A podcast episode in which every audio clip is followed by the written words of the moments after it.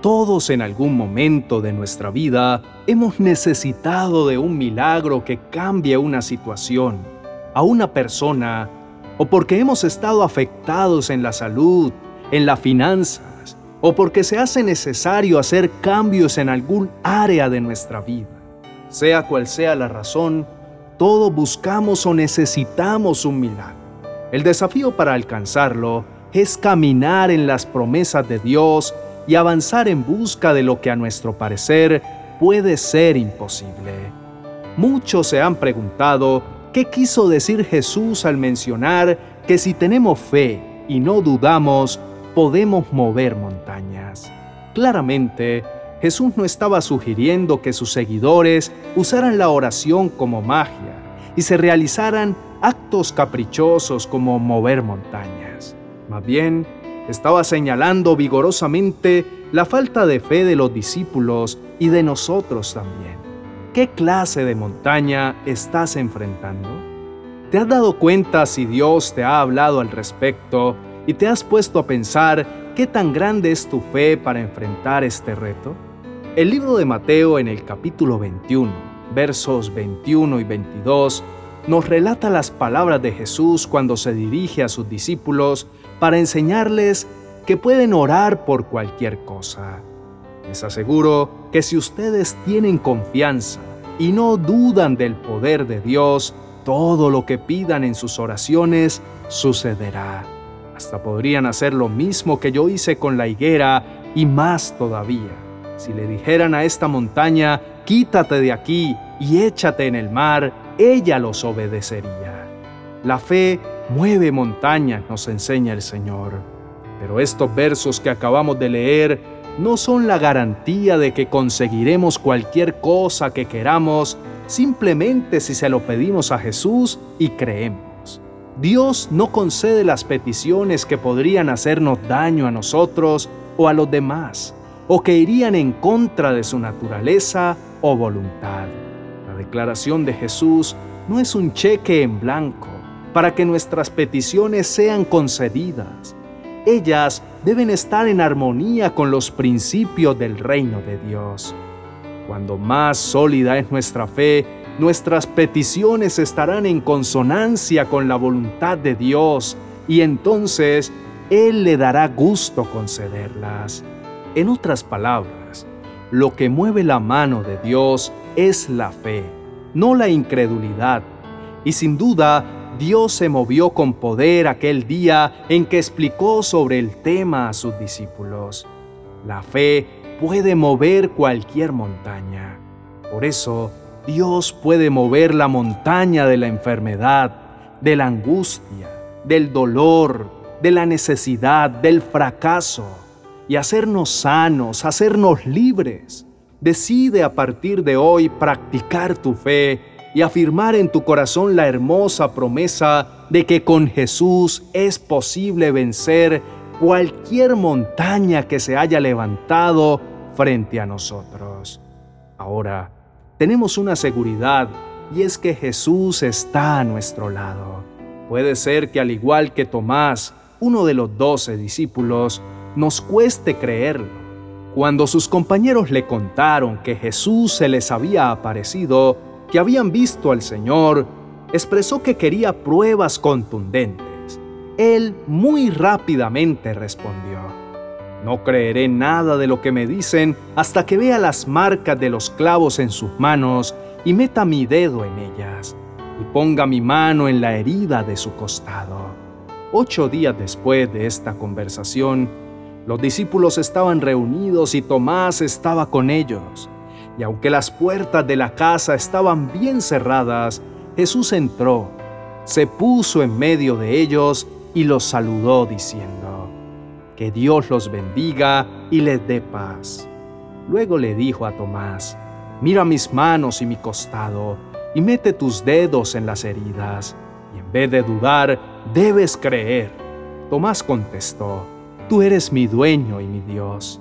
Jesús le dijo, Creíste porque me viste. Felices los que confían en mí sin haberme visto. La duda de Tomás se convirtió en fe y su respuesta hace eco de la de muchos que finalmente ven la verdad.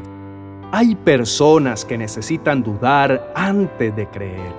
Si la duda causa preguntas que llevan a respuestas y las respuestas son aceptadas, entonces la duda tuvo un buen propósito. La duda es dañina cuando se convierte en terquedad y ésta se convierte a su vez en un estilo de vida. Cuando tengamos dudas, no debemos quedarnos estancados en ellas. Más bien profundicemos en nuestra fe a medida que buscamos las respuestas. Hay personas que dicen que creerían en Jesús si vieran un milagro o una señal. Sin embargo, Jesús dice que somos benditos si creemos en Él sin tener que verlo. Toda la evidencia que necesitamos es saber que Él está a nuestro lado, que cuando lo aceptamos como nuestro Señor y Salvador, siempre está con nosotros. Una aparición física de Jesús no lo haría más real de lo que ya es. Cuando Jesús entra en nuestro corazón, todo cambia. Ya no hay tristeza, ahora somos felices, ya no hay llanto, ahora hay gozo. Cuando ponemos toda nuestra esperanza en Jesús y caminamos en sus promesas, empezamos a ver esos tan anhelados milagros que tanto estamos esperando. Solamente necesitamos a Jesús en nuestra vida. No necesitamos aferrarnos a nada más, sino a Él. Dios quiere bendecirnos, hacer en nosotros esos grandes milagros que necesitamos y nosotros sabemos que también debemos hacer nuestra parte. Debemos reconocer nuestras malas acciones sobre cuando queremos algo, pero también debemos estar dispuestos a dejar lo que no es correcto, lo que no agrada a Dios. Por eso, así dice el Señor, si te arrepientes, yo te restauraré y podrás servirme. Si evitas hablar en vano, y hablas lo que en verdad vale, tú serás mi portavoz. Que ellos se vuelvan hacia ti, pero tú no te vuelvas hacia ellos. Dios perdonará a los que se arrepienten de corazón. Debemos buscar sentirnos plenos y tranquilos. Jesús está esperando para hacer en nosotros ese milagro que ahora estamos necesitando. Inclinemos nuestro corazón en su presencia pidamos al Espíritu Santo de Dios que nos traiga a la mente todos aquellos pendientes que tenemos con el Señor. Pongámonos a cuentas y veremos la gloria de Dios en nuestra vida. Oremos juntos diciendo, Milagroso Señor, tu palabra promete, sean valientes, no dejen de obedecer a Dios y Él les dará su recompensa. Nada en ti es en vano, Señor Vivir de acuerdo a lo que nos ordenas en tu palabra nos da buena reputación aquí en la tierra y en la vida venidera. Nos otorgará una recompensa permanente. Además, conocemos la manera de acercarnos y permanecer en ti. Alabado sea Dios y Padre de nuestro Señor Jesucristo, pues Él es el Padre que nos tiene compasión y el Dios que siempre nos consuela en todos nuestros sufrimientos. Nos da esperanza y nos llena de toda alegría mientras esperamos que se haga tu perfecta voluntad en nuestras vidas. Padre, el sacrificio que te agrada es un espíritu quebrantado. Tú, oh Dios, no desprecias el corazón quebrantado y arrepentido. Deseas que tengamos un corazón contrito y humillado nunca podremos agradarte únicamente con nuestras acciones. No importa lo buenas que sean, si no tenemos la actitud correcta en el corazón. Te pedimos, Señor, aumenta nuestra fe. Necesitamos tener una fe genuina, una confianza plena en nuestro Dios poderoso, una lealtad inconmovible que nos permita ver tu gloria obrando a nuestro favor. Necesitamos ver milagros en nuestra vida, Señor. Rompe todos esos velos que nos impiden caminar en obediencia y en humildad total a tu preciosa voluntad. Padre, en medio de todos nuestros problemas, estamos seguros de que Jesucristo, quien nos amó, nos dará la victoria total. Tú eres nuestro Dios y todo lo bueno que tenemos lo hemos recibido de ti. Sin ti, nada tenemos.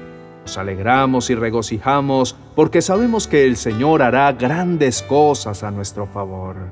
Dios nuestro, sabemos que Dios dispone todas las cosas para el bien de quienes lo aman, a los cuales Él ha llamado de acuerdo con su propósito. Tú haces, Señor, tu obra en todas las cosas para nuestro bien, y esto no quiere decir que todo lo que nos pasa es bueno. Aunque ronde la maldad, nuestro Dios puede hacer que cualquier situación termine siendo para nuestro bienestar, pues tu meta no es hacernos felices, sino cumplir tus propósitos. Sabemos que para los que aman a Dios, todo obra para bien. Pedimos al Espíritu Santo de Dios que nos ayude a obedecer tu palabra y seremos agradables delante de ti. Seremos, como nos dices, especial tesoro. Señor, que confiemos siempre en ti, no en personas ni en las riquezas, pues solo en Jesús hay poder para recibir cualquier cosa que le pidamos, siempre y cuando esté dentro de su perfecta voluntad. Hemos orado en el nombre de nuestro Señor Jesucristo. Amén y amén.